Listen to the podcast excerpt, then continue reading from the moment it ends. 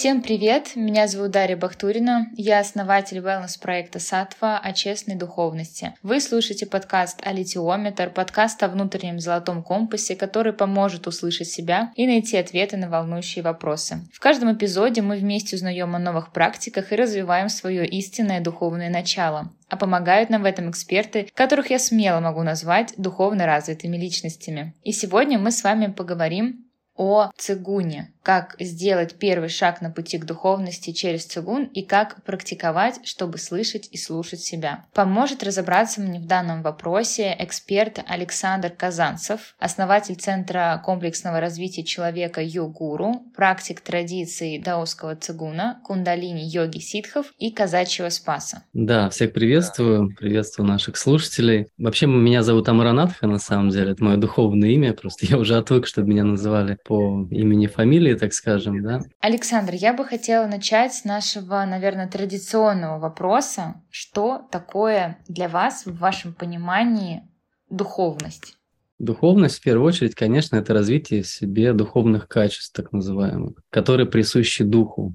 Да, это может быть сила воли, это может быть самодостаточность, это безусловная любовь, это состояние гармонии, состояние равностности, а, состояние радости, счастья. То есть все это можно назвать духовным развитием. Ну, в разные традиции, конечно, закладывают свой какой-то смысл в это понятие. Но смысл один – это прийти к познанию своей истинной природы, я бы так это назвал. Как вы пришли вообще к духовности и духовным практикам? Ну, условно, вот тот самый первый раз, когда вы поняли, что, видимо, это станет неотъемлемой частью вашей жизни. А, вообще с детства интересовал спорт, интересовали различные боевые искусства. В принципе, спорт всегда присутствовал в моей жизни, начиная там еще со школы, да, потом продолжилось это все в университете, да, я занимался карате, потом я занимался тэквондо, и всегда фанател, знаете, по кумирам того времени. Это был Брюс Ли, это был там Жан-Клод Ван Дам, Джеки Чан, ну и другие, да, всеми известные, скажем, звезды, кумиры того времени. И у меня были какие-то там вырезки, знаете, такие черно-белые фотографии из каких-то там журналов, там еще что-то по приемам ушу, карате и так далее. Я занимался, ходил на различные секции, мне это очень нравилось. Вот на меня всегда делали большую ставку, потому что у меня это все хорошо получалось. И здесь, конечно, можно говорить о некой предрасположенности каждого человека. Понятно, что в этот мир мы приходим со своими какими-то наработками, со своими какими-то кармическими а, задачами, так скажем. И то, что с детства меня тянуло в спорт и в боевые искусства, это тоже не просто так. Да, к этому была какая-то предрасположенность, то есть я уже этим занимался, можно сказать, в прошлых жизнях. И так постепенно я пришел к разным вопросам, которые меня интересовали. Мне очень хотелось понять, как устроен этот мир, какие здесь законы действуют, как можно сделать так, чтобы быть более радостным, более счастливым, более успешным, более гармоничным человеком. И так постепенно я э, начал изучать различные направления. Это была астрология, это была нумерология, это была хиромантия. И ну, вообще все началось у меня даже там с эзотерических знаний, в общем, проходил разные курсы все это изучал. Там различные направления по открытию третьего глаза, по экстрасенсорике. В общем, все мистическое, такое непознанное меня всегда очень привлекало, вдохновляло. И я, знаете, вот начал собирать как бы по крупицам а, знания о той вселенной, о том мире, где я нахожусь. Да, знания, в принципе, о человеке как таковом. И мне очень сильно, конечно, в этом помогли знания нумерологии, астрологии, хиромантии. Какое-то время я в это все погружался, изучал людей, изучал даты рождения, изучал линии на руках. Постепенно мне это все привело уже к йоге. Я встретил своего духовного первого учителя, вот зовут его Омананда. Он индус, но знает русский язык, вот давно живет в России. Очень я ему благодарен за те семена, которые он в меня тогда посадил, очень такой позитивный, таким с интересным, а, смешным акцентом духовный учитель, который, знаете, он в первую очередь раскрывал сердца людей. То есть он говорил о том, что все есть Бог, и он так это красиво все это называл, говорил, что Боженька вас любит, что вот в первую очередь необходимо налаживать отношения именно с Боженькой, там и все, а потом уже все остальное. И так я понял, что действительно мне направление йоги очень интересно, Я получил от него первые посвящения, посвящение в мантру, практиковал мантра садхану, так называемую. А, далее стал изучать немножко хатха-йогу практиковать, ну, элементарно там базово хотя бы сури намаскар делать какой-то, мантру ом пропивать и так далее. Потом мы с ним поехали уже в путешествие по Индии, по священным местам Индии. Это было, конечно, очень трансформирующее путешествие. Кстати, я прямо сейчас нахожусь в Индии тоже, так получилось. Вот из Дели записываем этот подкаст. Ну, то путешествие тоже очень сильно так отпечаталось в моем сознании. Ну, Индия вообще очень сильно меняет людей. Многие здесь видят там грязь, хаос, да, на самом деле в тот момент я увидел, что духовность Индии, она немножко в другом да, и вот так прям найти духовность здесь очень сложно, потому что эта духовность, она скрыта за вот такими вот материальными непонятными вещами, хаоса, грязи, суеты какой-то, шума и так далее. И тогда я понял, что истинная духовность, ну, в том числе мне это подсветил мой духовный учитель, да, это твое внутреннее состояние, как ты воспринимаешь этот мир. То есть вокруг может быть действительно хаос полный, но внутри может быть тишина. То есть ты этот хаос можешь просто созерцать, воспринимать и не вовлекаться во все это. То есть вот этому как раз и учит йога. Да? Эм, йога в переводе там санскрита от э, слова юдж переводится как единение. Да? И что мы здесь чем объединяем? Конечно, мы же объединяем свое индивидуальное сознание с абсолютным сознанием, так скажем. Да? И вот находим тот самый внутренний баланс. И вот так постепенно я изучал йогу, потом э, ко мне пришел цигун уже, в общем, разные учителя приходили, и мне постоянно хотелось познать этот мир с точки зрения разных учений, разных направлений, разных систем. То есть э, мой ум, видимо, так устроен, что просто дать мне одно направление, сказать, что вот все устроено именно так, меня это не удовлетворяло. Я хотел посмотреть, а почему люди практикуют цигун, допустим, а не йогу? Почему есть другие эзотерические направления, там, славянские какие-то направления? И я стал изучать вот разные направления для того, чтобы все это собрать в единый пазл. Вот. И так, я, так как сегодняшняя встреча у нас больше про цигун, вот я встретил своего духовного учителя по цигун, он китаец, мастер, очень известный мастер в Китае, его очень почитают там, практикует разные направления, там и тайдицуань, и в том числе и направление жесткого цигун. Да? Сегодня мы об этом еще поговорим. Это направление железная рубашка или силовой цигун, там цигун ушу его называют и так далее. Меня очень сильно зацепил, и я его начал практиковать долгое время. В том числе и сдал там серьезные, достаточно смертельно опасные испытания. В жестком цигуне они до сих пор сохранились еще. И вот наш мастер для нас такие испытания тоже проводил. Ничего вот, ну это вкратце вот мой путь. Сейчас он продолжается, сейчас у меня там новый духовный учитель. А вот мы вас представили, как раз, да, вот вы правильно обратили внимание, что мы сегодня углубимся именно в цигун. Представили вас как практика даосского цигуна, кундалини-йоги, ситхов и казачьего спаса. А можно вот про них как-то кратко обозначить, что это за практики, потому что, например, там, ну, даосский цигун, я думаю, что слушатели кто-то, возможно, примерно понимает, что это, ну, на всякий случай. А вот кундалини-йога ситхов и казачий спас — это вообще что это за практики? Да, даосский цигун мое направление, одно из любимых, как я сказал уже, это силовой цигун, да, я больше в нем развиваюсь, достаточно давно практикую. Вот то, что касается кундалини, йога ситхов, это а, направление ситхов, соответственно, да, индийское направление, которое направлено именно на пробуждение кундалини. То есть понятно, что направлений йоги очень много. А кундалини — это вот э, надо еще, я думаю, что обозначить, что такое кундалини, энергия кундалини. Ну, считается, что энергия кундалини – это очень э, мощная, трансцендентная энергия, которая скрыта в одном из наших энергетических центров. Вот, считается, что она находится в Муладхара чакре, и есть практики, которые способны пробудить эту энергию, поднять ее вверх по центральному каналу, и тем самым происходит духовное пробуждение. Вот. И эти практики как раз предназначены и направлены на то, чтобы пробудить эту энергию в первую очередь, да, и во вторую очередь поднять ее вверх по центральному каналу. Вот это связано больше с дыхательными практиками и медитативными практиками различными.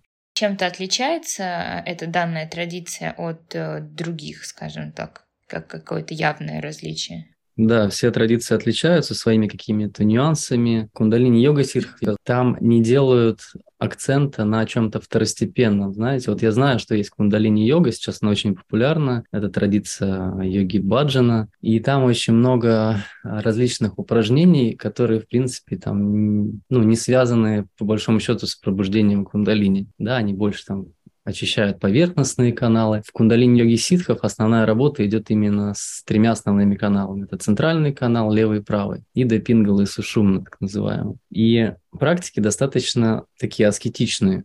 То есть ситхи суровые ребята, сидеть где-то в Гималаях, там, в пещерах, неуклонно практиковать. Так вот, кундалини йога ситхов, она как раз такая вот направлена четко, жестко на пробуждение кундалини и очищение вот этих трех основных каналов. Но это уже дает примерное понимание, действительно, в чем разница. И я полностью согласна, что кундалини сейчас стала таким, скажем, трендом, наверное, во всех студиях йоги, везде, поэтому надо... Ну, насколько, опять же, известно, и вы это подтверждаете, вот тоже вновь я это слышу, что это очень сильная энергия, и, наверное, надо как-то к ней аккуратно, что ли, подходить.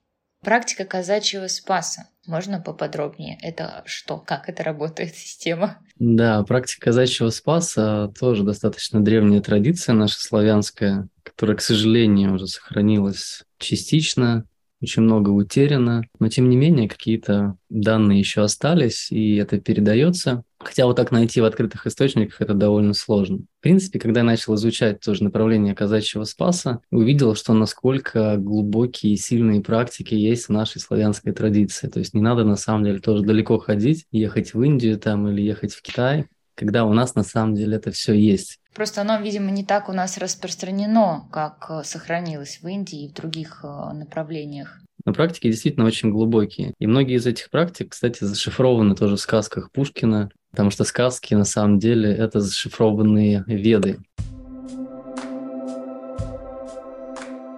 Это рубрика «Просто о сложном», в которой я за 90 секунд поделюсь своими любимыми духовными практиками. В каждом эпизоде вы узнаете, чем полезны медитации, когда пора ехать в ретрит, о чем поют поющие чаши или как связана психология и духовность. Так что даже если у вас очень важный бизнес, много детей и вы очень занятой человек, эта рубрика точно для вас. Итак, в этом эпизоде я расскажу про цигун.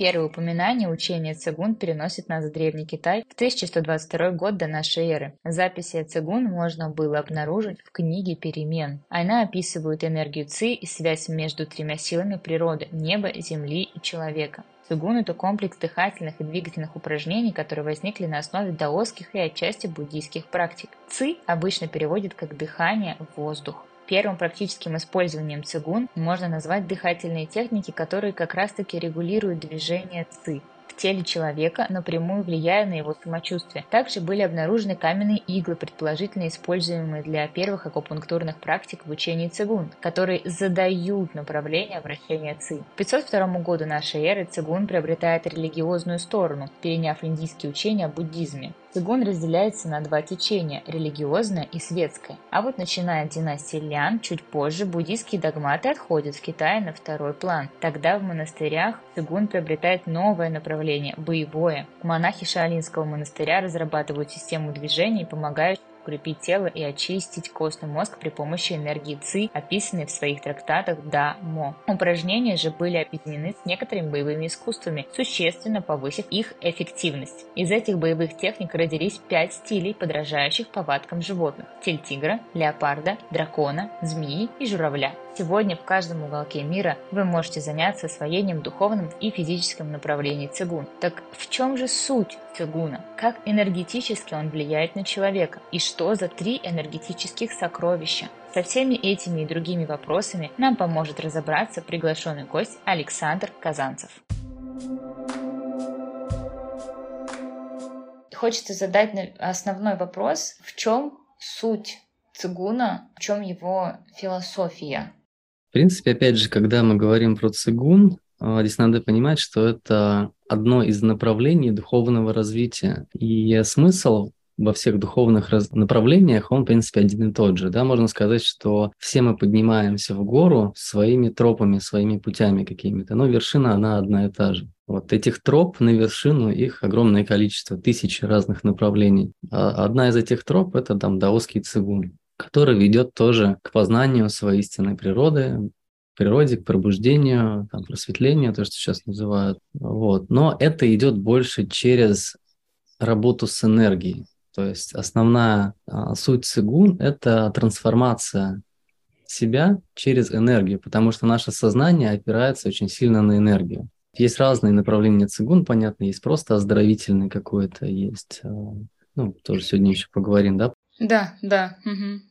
Вот. Но по сути цигун это просто способ э, регулирования энергии организма, который открывает путь там, к долголетию, к молодости и к пробуждению, так скажем. Вот. В принципе, основная философия заключается в том, что китайцы верят, что люди представляют собой часть универсальной творящей силы. Вот. И что а, необходимо как раз следовать в своем поведении вот этим природным законам, чтобы ощущать связь с этой универсальной вот, природной силой. И вот китайская философия, она как раз основана на стремлении ощутить вот это единение с природой, потому что мы являемся частичкой этой природы. Да, и даосские упражнения, практики цигун предназначены для того, чтобы воплотить в себе дао. Да, вот этот даосский цигун произошел от слова дао, что в переводе означает как путь человека, ну, хотя переводы есть разные. Кто-то говорит, что можно, можно это перевести как, знаете, дао, как сознание, как Бог, как там абсолют. Но он еще и переводится как путь человека. И вот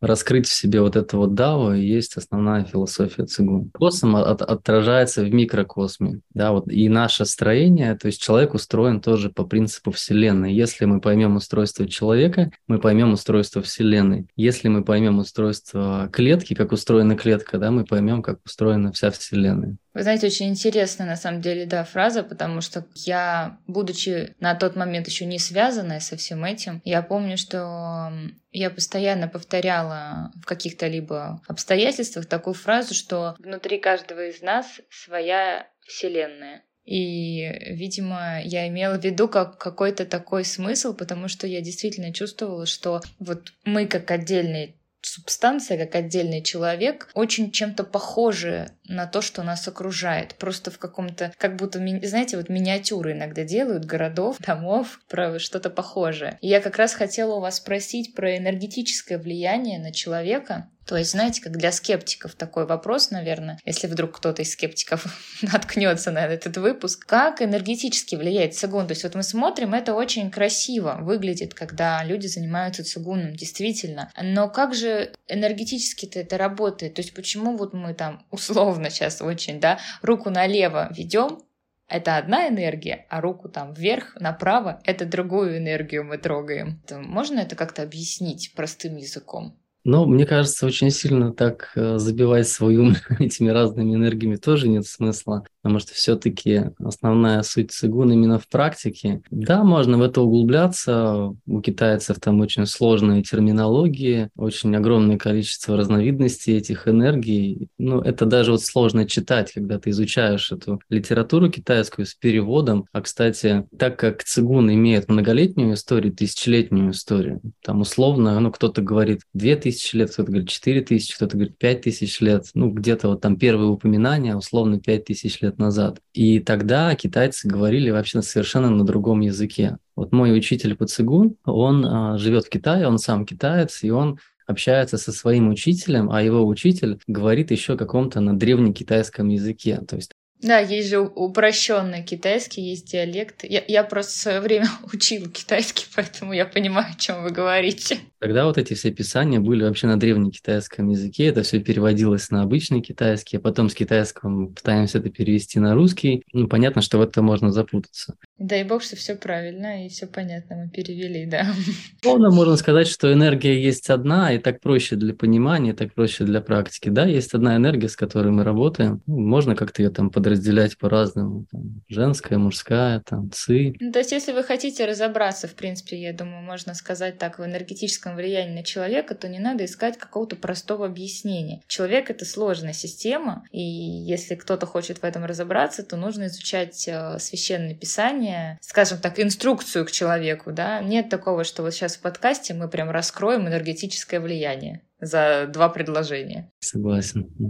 Александр, а какой э, результат мы можем получить от практики цигун, если смотреть с точки зрения физического, ну то есть вот организма и эмоционального, там на органы какое-то влияние, на эмоции, то есть уже мы возвращаемся вверх от энергии. Вообще я придерживаюсь такого подхода комплексного к развитию человека, и в принципе, ну все мои системы, там наш центр в том числе так и называется, центр комплексного развития человека, да, и мы всегда говорим о том, что необходимо развиваться комплексно. То есть есть наше физическое тело, есть энергетическая составляющая, есть сознание, да, условно можно это назвать тело, душа, дух. Тело ну, мы все можем понять, что есть физическое тело, есть душа, это как бы тонкие тела наши условно, наша индивидуальность и дух сознания. Ну, здесь можно говорить про внимание больше, потому что сокровище духа – это внимание. Энергия как очень важный аспект, который соединяет наше физическое тело и нашу духовную составляющую. Здесь можно говорить также про дыхание потому что дыхание – это и есть энергетический процесс в первую очередь. Вот влияние, конечно же, энергия оказывает очень сильное и на тело, и на сознание. Но если мы говорим сейчас больше про тело, то, конечно же... Ну да, то есть влияет ли как-то цигун на нервную систему, например, эндокринную, метаболизм, ну то есть вообще на, на то, что можно потрогать?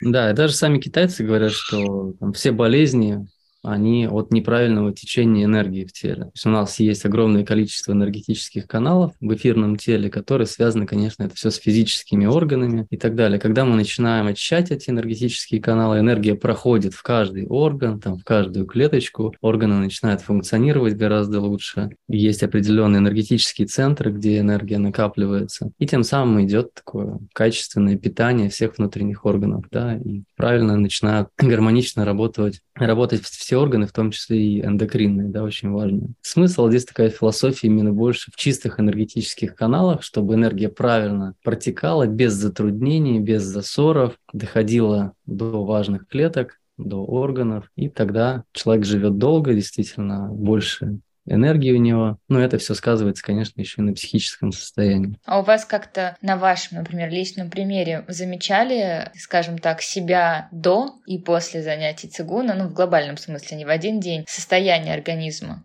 Поменялось, когда вы включили в свою жизнь цигун на серьезной основе? Конечно, конечно. Тут это не может пройти незаметно, да, потому что ну, состояние очень сильно меняется и физически. А, я просто к чему вопрос? Я как раз хотела спросить, как понять, что цигун работает. Я поэтому и спрашиваю, вот на что вы обратили внимание? Конечно же, в первую очередь это физическое состояние. Тело становится более легким, более гибким, кстати. Даже если вы не занимаетесь растяжкой, то за счет того, что энергетические каналы очищаются, тело становится тоже более гибким. Но, кстати, когда мастер приезжал, ему сейчас за 60 лет уже, он выполняет такие вещи, которые молодые не могут. Там 25-летние парни просто не могут за ним повторить. Такой вообще, что это такое? Причем он ну, настолько гибкий, хотя там аснами он не занимается из йоги, да, просто за счет того, что энергии много и каналы очищены, тело становится тоже гибким. Это я тоже заметил. А, меньше устаешь, естественно, да, больше энергии у тебя, больше в таком ресурсном состоянии, больше психически уравновешен. Вы знаете, появляется внутреннее место силы, я это называю. То есть, когда внешние обстоятельства начинают на вас влиять меньше, какие-то вообще перестают влиять. Как-то автоматически абстрагируетесь, да? Да, иногда можешь что-то даже не заметить, что раньше замечал, да, что раньше, допустим, цепляло,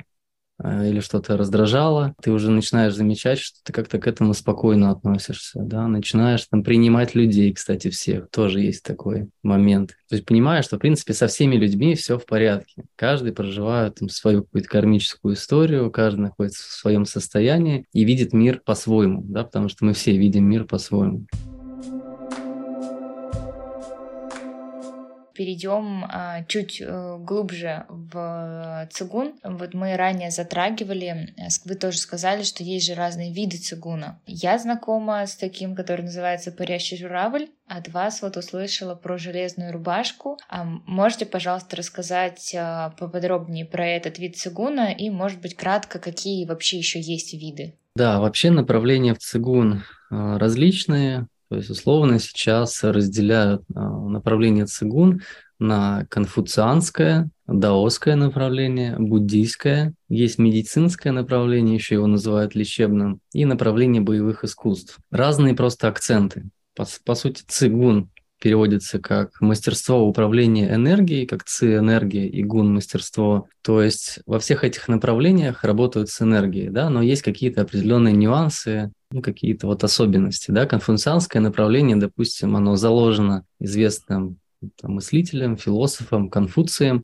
и э, в этом направлении философия этого направления это как раз больше преобладает такое этическое начало. То есть практика была направлена больше на работу со своими эмоциями негативными, воспитанием нравственных качеств, там, повышение какой-то творческой активности, вот, которая бы помогала там, всем живым существам да, вот, на благо всего мира. Вот. И э, также это направление использовалось как для достижения такой внутренней гармонии, да, тишины и покоя внутренней. Даосское направление от слова дао здесь больше уже основной смысл – это достижение вот этого самого дао, достижение э, единения с космическим сознанием, да, с абсолютом, то, что касается просветления. Но опять же, э, через работу с энергией потому что, как я уже сказал, сознание опирается на энергию. Буддийское направление, оно очень похоже на даосское. Вот есть философская особенность да, о том, что там буддисты считают, жизнь воспринимают как цепь страданий, как э, бесконечный круговорот, да, вот это колеса перерождений, и что необходимо вот вырваться из этого колеса перерождений, избавиться от страданий и достичь нирваны, так скажем достичь просветления и состояния Будды. Медицинское направление, вот эта лечебная школа цигун, она, конечно, основной целью является именно саморегуляция, профилактика заболеваний, лечение болезней в том числе, продление жизни, там, достижение долголетия и вот жизнь в таком в бодром теле, в ясном уме, так скажем. Ну, здоровое тело, здоровый дух, это, видимо, про это.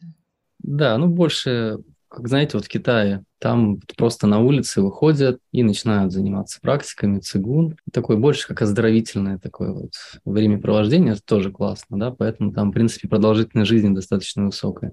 Вот. И направление железная рубашка, это называется как раз направление боевого цигун. Его называют еще силовой цигун, жесткий цигун, цигун ушу, потому что он вышел, в принципе, из направления ушу. То есть это была составная часть направления УШУ. То есть когда бойцов готовили к сражениям, да, потому что раньше же не было, там, сколько там, сотен лет назад не было огнестрельного оружия, и все бои проводились вот на каких-то там с копьями, с мечами, да, там в рукопашную и так далее. И готовили бойцов через а, направление ушу. И в том числе готовили их тело и их энергию к тому, чтобы они становились неуязвимыми в бою. То есть их тело становилось настолько крепким, что, допустим, удар от меча или удар от копья они могли выдержать. То есть тело настолько крепким становилось. То есть это внешние какие-то могли быть повреждения, но внутренние органы оставались незатронутыми. Вот это основная задача силового цигун, который называется железная рубашка. Да, сделать тело очень крепким, сделать органы очень крепкими, а, развить сухожильную силу в том числе,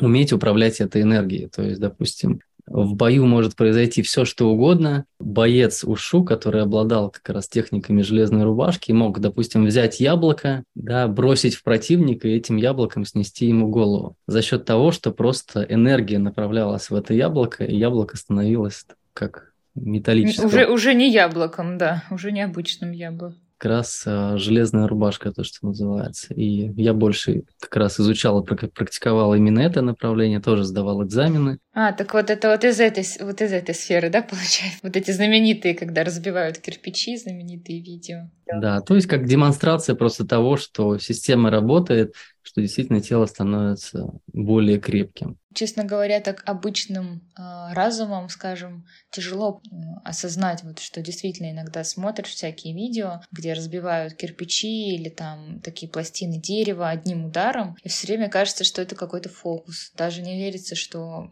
каким-то образом это может быть реальностью, потому что это как-то за гранью, откуда у человека столько силы. Кажется, что это фокусы какие-то, и многие в это не верят, в том числе у меня на Ютубе есть уже видео с экзамена, и там комментарии такие, что а, что вы за фокусы там показываете. В общем, там кирпичи не настоящие, гвозди не острые и так далее. Но когда я пришел на экзамен, я, честно говоря, думал, что будет попроще, потому что э, гвозди были очень острые. Потому что все было настоящим, к сожалению, да? Все оказалось по-настоящему, действительно. Вот. Ну, просто как демонстрация того, что система работает. И, кстати, еще очень хорошая мотивация к практике. Когда ты знаешь, что тебе предстоят такие экзамены, хочешь не хочешь, практиковать будешь хорошо. Иначе просто можно получить серьезную травму. Да, действительно, очень э, мотивирует. Кому подходит э, цигун? Такой, наверное, простой достаточно вопрос, э, который рождается из э, вопросов подписчиков, с которыми я когда-то общалась, и из моего опыта, потому что нужна ли какая-то растяжка вот на физическом уровне, э, и будет потом такой же вопрос про, в принципе, про духовность. Начнем с того, наверное, сейчас я правильно сформулирую, что цигуном могут заниматься и дети, и взрослые, и, э, например, люди уже в возрасте, то есть кто угодно, неважно, это не как балет, неважно, когда начинать, или важно? Цигун, да, доступен, в принципе, для всех, для любого возраста. Как только человек способен заниматься практиками, там, с какого-то возраста, да, это уже можно делать. В том числе мой учитель, он говорил, что он с пяти лет практиковал, в достаточно суровых условиях аскетичных. Это сейчас, знаете, так это все передаются, эти практики, как бы, ну вот вам практика. Все, сейчас очень все доступно становится, да, но люди относятся к этому, не, не ценят, что ли, наверное, да, и когда слишком много всего в этом начинают запутываться и мало практикуют. Тогда это было просто вот одно упражнение,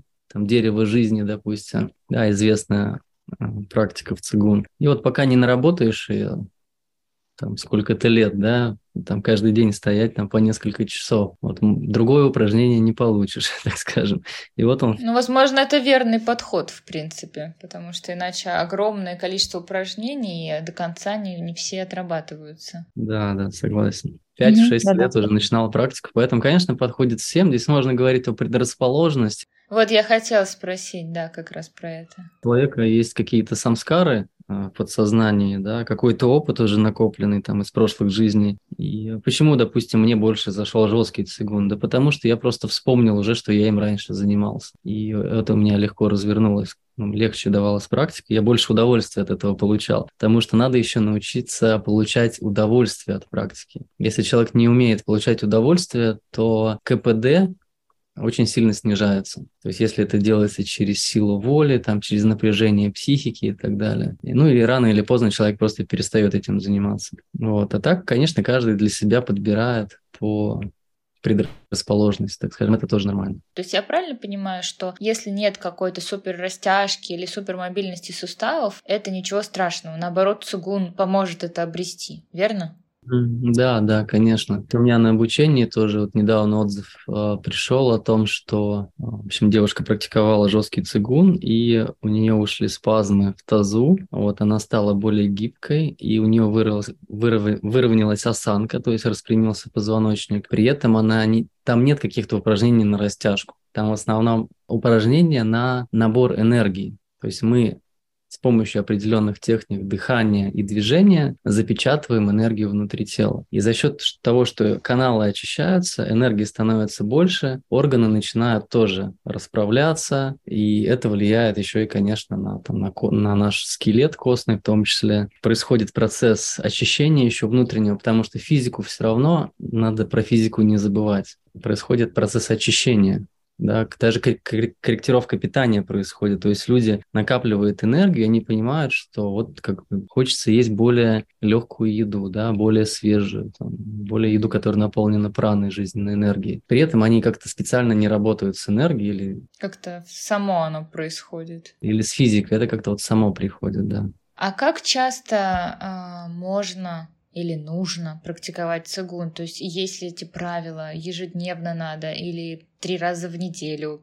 Ну, зависит от целей, да, потому что каждый человек себе ставит какую-то цель, для чего он это делает. И очень, кстати, важно тоже взращивать мотивацию в практике, зачем мы практикуем, прямо себе задавать этот вопрос. Кто-то практикует для того, чтобы там избавиться от какого-то заболевания, допустим. Ну, тоже хорошая мотивация да, потому что болезнь – это, так скажем, тот момент, когда можно переосмыслить свою жизнь. Да, и через болезнь мы можем прийти к чему-то хорошему в своей жизни, да, к чему-то благостному. Там и практики иногда тоже приходят через болезнь. Хорошая мотивация, человек начинает заниматься, болезнь уходит. И дальше после этого нужно взращивать себе новую мотивацию. Болезнь ушла, ага, а дальше-то что, да, для чего я практикую? Вот, и поэтому, конечно, каждому свое. Но если мы хотим действительно достичь хорошего успеха цигун, как, в принципе, и в любой практике. Конечно, это нужно делать регулярно, ежедневно и желательно даже два раза в день, а можно и три раза в день. То есть здесь все зависит от возможностей человека и от его целей.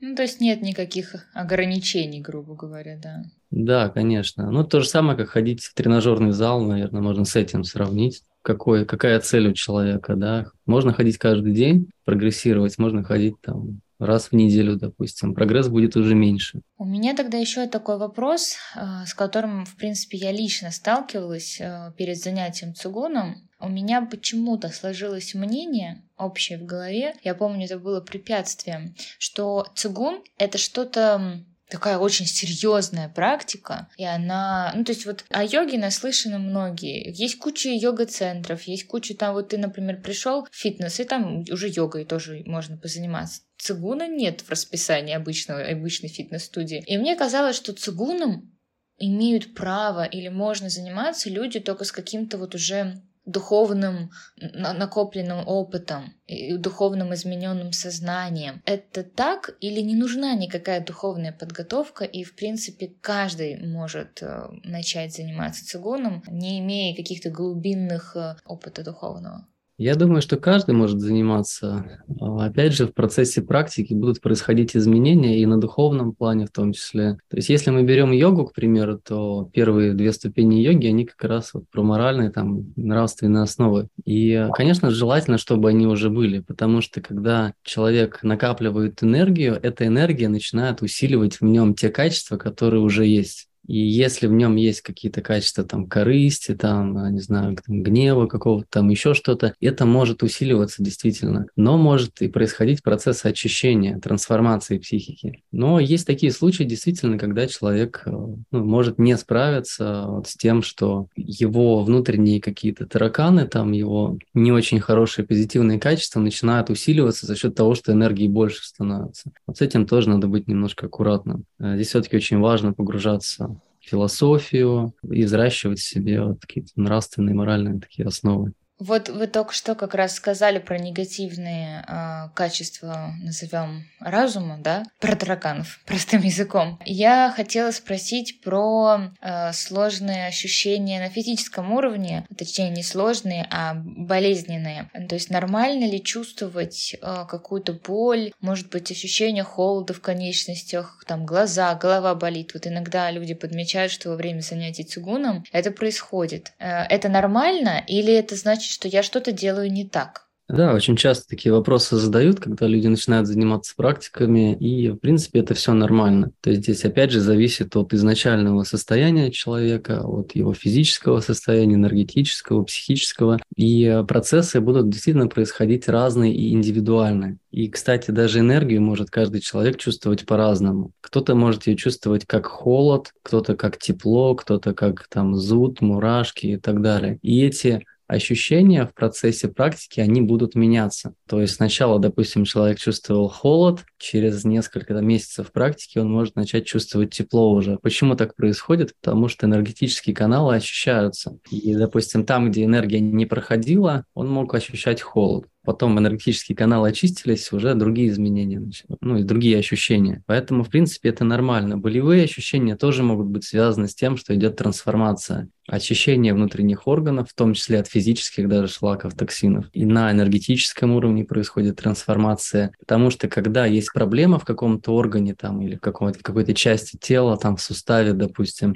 для того, чтобы эта проблема ушла, а, организм должен запустить обратный процесс. То есть у нас был процесс, который привел нас к заболеванию. Когда идет обратный процесс, мы от заболевания возвращаемся к естественному состоянию. И вот этот процесс, он начинается через обострение.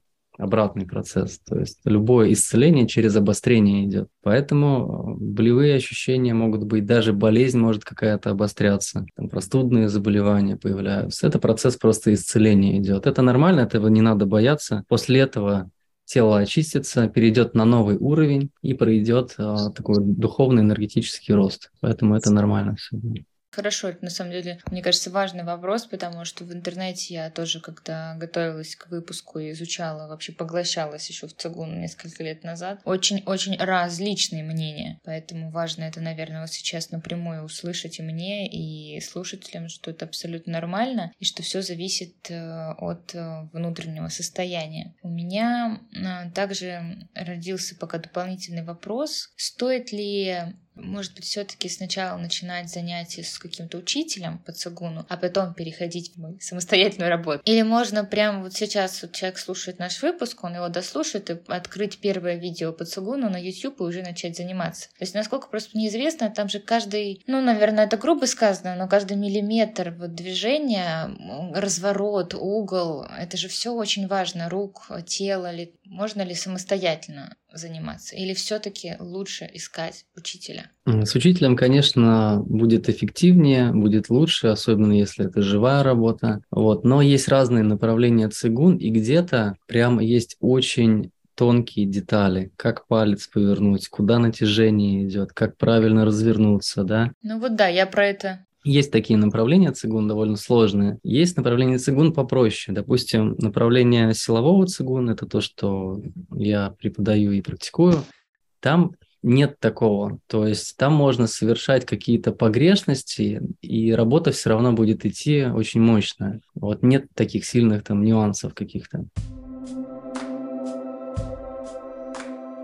Александр, а можете ли вы, пожалуйста, рассказать подробнее про таких три вида энергии, как э, дзин, ци и шень. То есть я слышала, что их называют энергетическими сокровищами. Почему такое красивое, интересное название у этих трех энергий? Да, достаточно глубокая тема. Три драгоценности в даосском цигун. Э, дзинь или дзин по-разному называют это можно перевести как семя или как сущность. То это, это особый вид энергии. Можно это так обозначать, потому что если далеко уходить вот в эти все термины китайские, то мозг просто начинает кипеть. Это просто особый вид энергии, который относится больше к физическому телу так скажем. То есть на физическом уровне дзин тесно связано как раз с ДНК с нашим, с гормональными функциями организма, там репродуктивные функции, а также еще со стволовыми клетками считается. Вот. Можно сказать, что это все еще жидкости организма. Это наша слюна, это кровь, мужские там половые и женские половые клетки.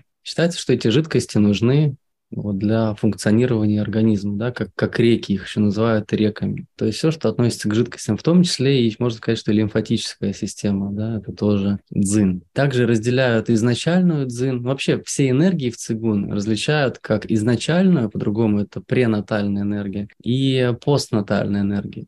Там есть красивые названия такие, как прежде небесная энергия, после небесная энергия. Ну, условно, это пренатальная и постнатальная энергия. То есть что такое пренатальная энергия? Это та энергия, которую мы получили от своих родителей при зачатии. Как это происходит? Когда происходит зачатие, красная капля матери соединяется с белой каплей отца и а, начинает развиваться плод. И то, в каком энергетическом состоянии находились эти клетки, то, в каком энергетическом состоянии находились родители, так и начинает развиваться плод. Именно поэтому рекомендуется, конечно же, перед зачатием заниматься своим энергетическим развитием, духовным, там, физическим mm-hmm. и так далее. То есть готовиться к этому процессу. От этого будет зависеть, какой ребенок родится, как он будет развиваться и какая душа придет, соответственно. Чем более развиты родители, да, тем более духовная душа приходит, ну, как правило.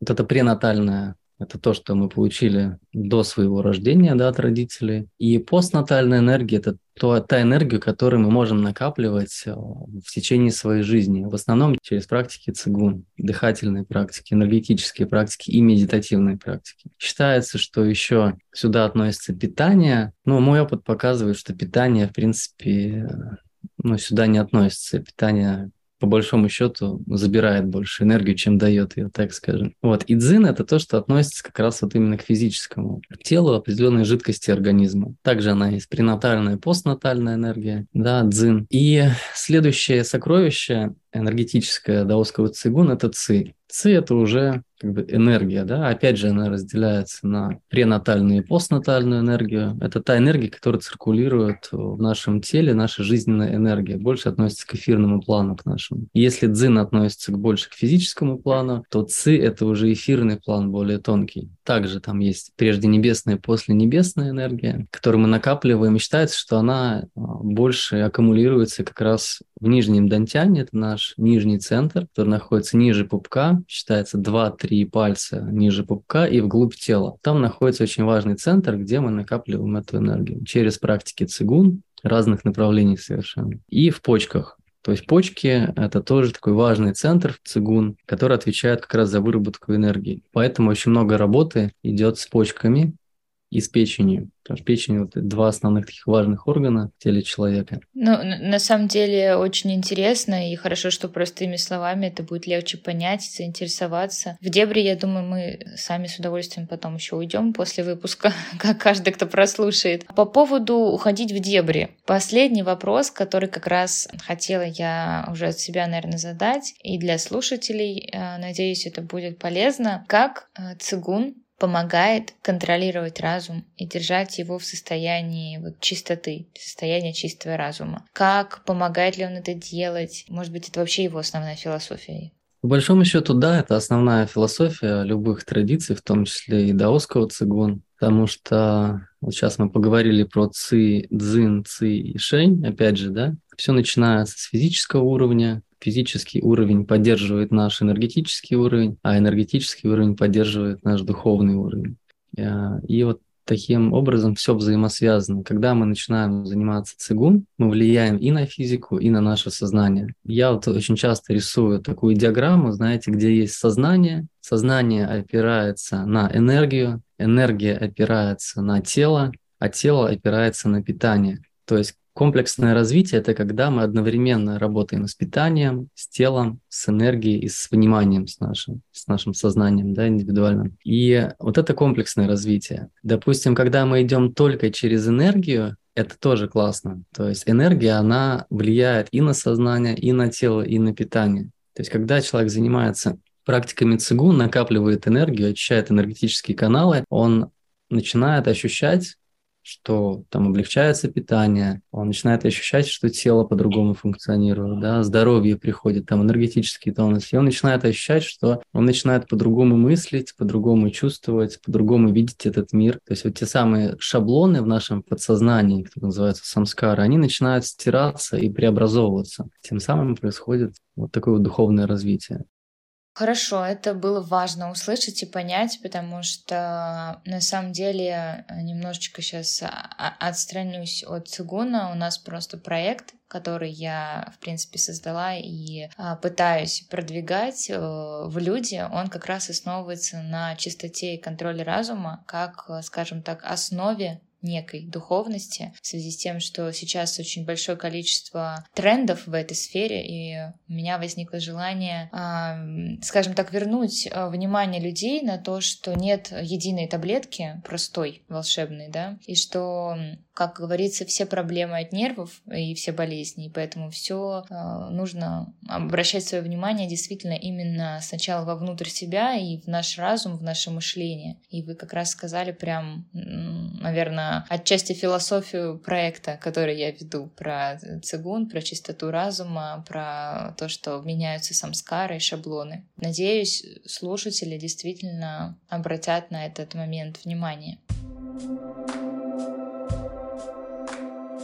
мы переходим к завершающей части нашего эпизода. И э, в конце э, каждого выпуска мы спрашиваем у наших гостей про их любимые практики а уже в повседневной жизни. Поэтому вопрос, Александр, есть ли какая-то практика, может быть, вне вот цигуна и каких-то сложных именно направлений, да, практик? То есть э, что-то какое-то более простое действие, которое вот можно ввести в свою рутинную жизнь, и оно поможет сохранять гармонию и состояние состояние mindfulness. А, да, в повседневной жизни практика на самом деле не должна заканчиваться. То, что мы практикуем там на коврике условно, да, или цигун занимаемся, выделяем для этого какое-то время. После этого практика должна продолжаться, потому что вся наша жизнь – это практика. Если мы выделяем, допустим, там час в день на практику, то у нас остается еще там много-много часов, когда мы не практикуем. И для того, чтобы это время а, не проходило даром, мы тоже должны это время посвящать практике. Но это можно делать в повседневной жизни, там на работе, сидя за компьютером и так далее. Очень хорошая практика, она называется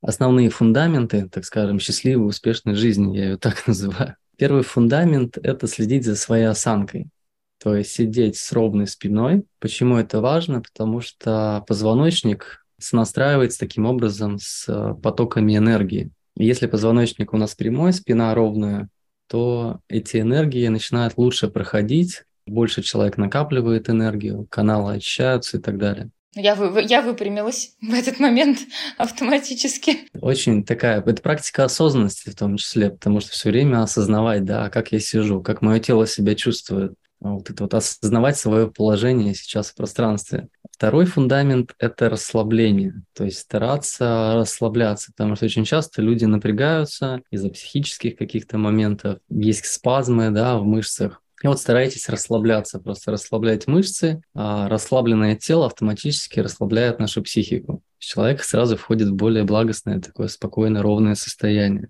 Третий фундамент – это состояние любви, состояние счастья, то есть стараться всегда взращивать в себе состояние, знаете, такое вот, как будто бы я вот люблю весь мир. Принятие некого, наверное. Ну да, принятие. Это не то, что такое прям вау, как там классно. Все нет, это такое очень ровное, очень тонкое состояние радости и любви, такого принятия в том числе, да, правильно. Вот. Еще один фундамент – это яза... держать язык на верхнем небе.